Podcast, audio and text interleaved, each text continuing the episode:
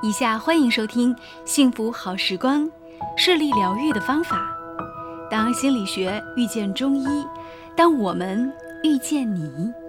主持人李杰对话心理疗愈师、视力疗愈师罗丽芳老师，欢迎收听。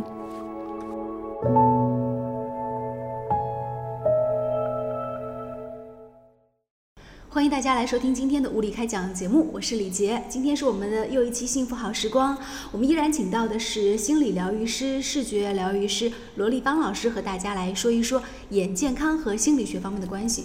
我们上一期节目当中呢，讲到了说这个臆想，你的主观能动性对于你的视力恢复是有很大作用的。然后人的这种就是潜意识，然后他的这种呃你。想要去让你的视力更好，想要你变成更好的人，这种意识的内核是很重要的。而且我们上一节节目当中呢，是跟大家就是两讲了一下，怎么样让我们的意识和这种情绪去有一个梳理。对，嗯，那梳理完了以后呢，好，现在我已经跟随，比如说我跟随您的课程，然后我已经把我的情绪都代谢出来了，我的我整个人我感觉特别的通畅。可是我的眼睛依然还是看得不太清楚，那这种情况之下，接着该怎么办？嗯嗯，其实当我们这些，其实它这个是有道理的啊。当我们的这些情绪在我们身体形成压力的时候。聚集在眼睛哈，你过度使用眼睛，那么它就会形成眼压过大啊，就压迫了啊，你的各种所所谓的呃什么睫状肌呀、晶状体呀这些东西它的变形，因为压力大了。嗯。那么你这些压力，当它集中在比如说呃血管里面，嗯，你可能就会变成高血压。哦，对。对，当你这些压力在你的大脑里面，你可能就变成整天头晕晕乎乎的啊。很多人就认为说是颈椎的问题，其实真的不一定是。是压力，他的整个颅压。对你，你讲到这个，我突然想就是开个岔哈，呃，我们我我以前会有比较严重的偏头疼，基本上每个礼拜发一次。但是很奇怪，今年疫情的时候，然后整个大概有嗯，整个疫情大概三四个月吧，就没怎么出门，我就觉得好像这个偏头疼很就没有怎么发过，其实好像一次都没有发过。对，这个是不是就是因为没有工没有出去工作的话就？自动的，它就没有那么大压力。它这个没有那么大压力，其实是今年疫情啊，真的是呃一个很好的对你来说身体一个缓解，对吧？因为为什么啊？其实日常的情况下，你也本来可以选择在家里，但是你不能，为什么？嗯，因为生活，你要生活。嗯但是今年呢？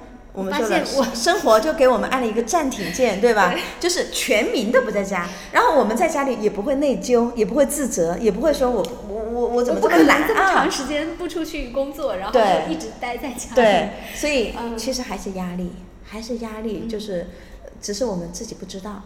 然后呢，西医呢，很多他们就会跟你说啊，是这里啊，颈椎。啊，是这些颈椎压迫。现在所有的你只要说头晕头痛，首选的第一个就是是不是颈椎呀？是不是颈椎压迫？有没有这种啊？所有人都变全民变医生的感觉，全民都变成颈椎病了，就就是就是这个东西啊。中国人个个都是，哎，当然有一部手机。当然，如果是你按照，如果按照身心的一个疗法来说，颈椎其实也就是代表压力了，就是你扛了很多，你负载太重了。嗯。所以肩上的颈椎啊这些东西，啊，但它也是一个很好的这样一个比喻。好，然后我们再回到你刚才的问题上，就说我们现在这些情绪也清理了啊，然后我们身体的管道呃经络全部都打通了，对吧？那么接下来呢，我们就要在里面还播种，播上好习惯的种，播上积极乐观的种子。啊，然后这样子，对，就像你打扫了房间以后，比如说你做断舍离，你把你房间里的杂物都清理出去了，可这时候你会觉得，哎，你可能你的桌上还需要放个花瓶什么的，你就要装饰一下它。或者一个很重要的东西，嗯啊，对吧？你比如说，呃，我我我该要的床，我得搬进来吧？啊，对。啊，我我我我我新买的一样东西，我得买回来吧，放在一个合适的位置，对吧？让它成为你真正的，就是那些东西，它能够成为你生活真正的就是。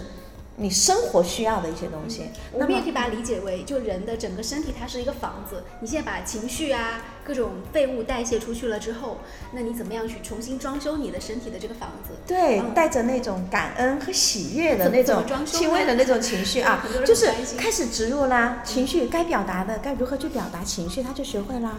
然后用眼的健康，哎，我听到了身体眼睛用到什么程度的时候，我就应该怎么做啊？嗯嗯嗯，对吧？哎，然后我和妈妈的情绪冲突的时候，我应该怎么做啊？这个都是你在线下的课程里就会去跟孩子们去讲到的。对，都是在我们整个疗愈过程里面，我们都会设计进来。然后呢，当然我们还会涉及到一部分的呃呃动作的一些训练。那这些训练其实慢慢的等它。应用到了，因为我们用了一些特殊的技术啊，特殊的技术可以用这些技术来换一万个小时，换时间，就是可以让它沉淀到潜意识，最后就变成你的一个自动模式。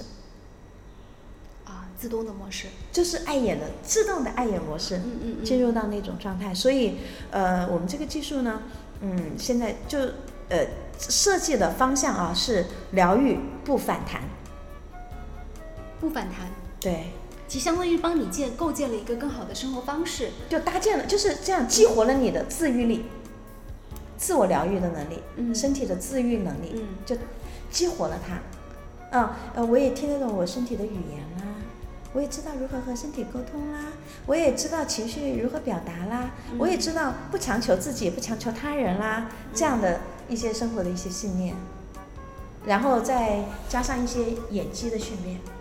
啊。演技的训练，比如说，呃，上下左右，或者是看鸽子、乒乓球，对，这个这个时间就很少，因为其实是这样，当你的那这个东西激活的时候，你你就觉得其实很短，每次大概五分钟，对，嗯，所以中国有一句话，就是不是中国，就是有一句很有名的话，叫眼睛是心灵的窗户，嗯，眼睛就是我们可以透过眼睛可以看到你整个的一个生命状态。所谓的生命状态，就是你的生命力旺不旺盛，你有没有旺盛的生命力啊？你的创造性、你的想象力、你对生活的热情，这些东西啊，它很了不起。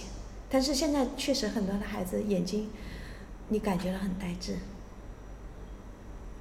嗯，像这样的一个，嗯，就是疗愈眼睛的这样的一个，这样的一个，比如说你线下的一个课程，大概需要多长时间呢？如果是在三四百度左右的哈，我们现在的经验是大概二十多次吧。二十次一次。二十啊，二十多次，二十二次左右。呃，一次是多长时间呢？四十分钟。就四十分钟。嗯。啊。就可以让他的眼睛有一个很好的。至少他每一次来训练，他都可以，每一次都有提升，每一次都有提升。从第一次开始吗？对。以下欢迎收听《幸福好时光》，视力疗愈的方法。当心理学遇见中医，当我们遇见你。主持人李杰对话心理疗愈师、视力疗愈师罗丽芳老师，欢迎收听。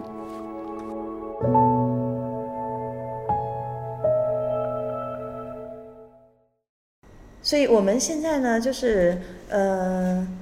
依托中医的这样的一些平台，然后依托强大的啊，我们后面有几个大的黄石的名中医，给我们做后面的技术支撑，然后再加上我们心理学的疗愈的这一部分的经验，对吧？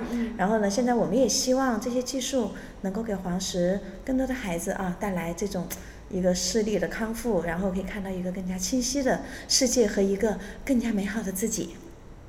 那么他在治疗过程当中，孩子他那个眼镜还是要戴着的吗？事实上，从第一次开始，他可能就会慢慢觉得说，哦，比如说我原来带了四百度，我做了一次以后，我就觉得这个度数是不是太深了？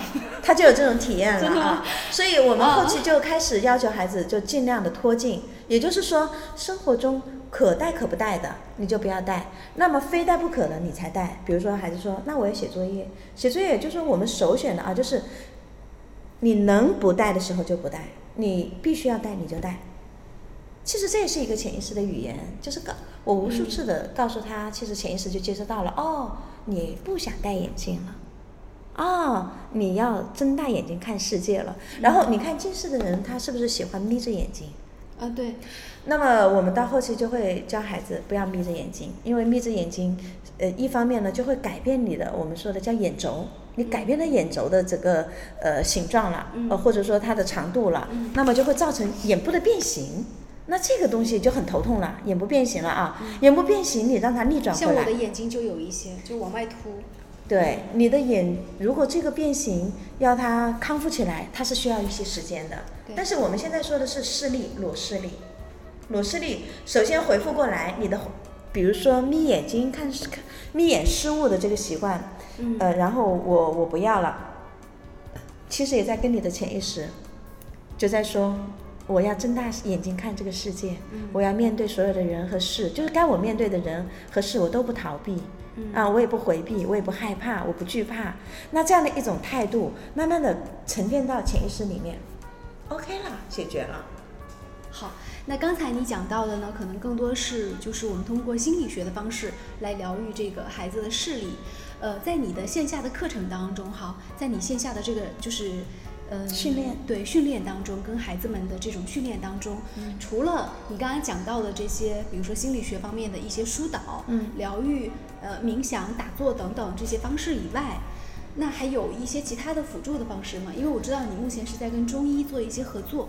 我们现在是这样的，因为背后呃有很强大的啊，黄石的一些都是主治医师级别的中医师，中医师在背后做一些技术支撑。嗯，这个技术支撑呢，就包含了，就是我们其实所所做的一切目的，都是为了让孩子更快、更轻松的到达彼岸，到达我们的目标，嗯，对吧？比如说一点五、二点零，我们是更快，所以我们呃也会用一些传统的中医的一些方法，嗯，比如说熏蒸。啊，比如说贴耳贴啊，这样的一些方式，呃，来辅助啊，让我们的孩子能够更加快速的，其实是来节约时间。嗯，就是帮助孩子们对对，呃一些也是外力的辅助的方式，对，呃，去疗愈他的眼睛。对。但其实根在从根子上来说的话，可能还是你刚刚讲的那个，就是你如果想要你的眼睛更健康，还是要从你的意识层面上。身心同调，就是对身心从心理上，从心理上，从意识上啊，然后其实还有很多技术，呃，会训练孩，会让孩子的专注力变得更好。呃，目前像你们做的这个，就是中医结合心理学来治疗近视眼的这种方式。那在国内来说是首创，还是有地方在做？其实很多地方也都在做这些探索，啊，都在做一些探索。大家用的理论不一样，用的理论不一样啊。那么，呃，我自己觉得潜意识的这个理论其实是最好的。你相当于是说，不仅是中医啊，中医是中国的，对吧？嗯。然后你刚刚又讲到心理学，你是用弗洛伊德来做的一个分析，所以我觉得是中西方的这种，呃，心理学。其实弗洛，因为弗洛伊德呢，可能就是说他的精神分析，可能是在心理学界大家更多的人知道。嗯。其实在中国的中医里面叫情志疗法，情志啊，他把你情绪类的东西。就像《黄帝内经》里面，它会有很长的篇幅来分析你的这个情绪。对他，比如说说你的眼睛，《黄帝内经》上就说了，肝开窍于目，是吧？它对应的就是你的眼睛和肝脏之间的这样的一种对应关系，其实是一样的啊。只是说，呃，弗洛伊德的理论是有助于我，帮助我，就是去找到或者建立这样的一种呃训练的模型啊。呃，我觉得对我的帮助很大。然后我觉得。对潜意识的探索，对我来说真的是，呃，就感觉找到了一个人生的保障，或者说重启人生的重启键。嗯，好，呃，我们非常感谢罗老师啊，通过五期节目来跟我们分享了这么多关于怎么样通过心理学还有中医学，然后帮助我们的孩子，尤其是青少年阶段啊，让他们的眼睛能够更快的。能够有一个调整，然后让他们眼睛更健康的一些方式和方法。当然，如果你有兴趣呢，也不妨参与到罗老师在线下的这样的一个视力康复的课程当中去。呃，具体的情况呢，大家可以关注我们在节目下方的这个我们所留的电话，还有一些二维码，大家可以扫一下，然后呢可以关注到课程进来。好，我们今天节目就进行到这里，拜拜，再见。感谢收听。喜欢就帮主播关注分享哟。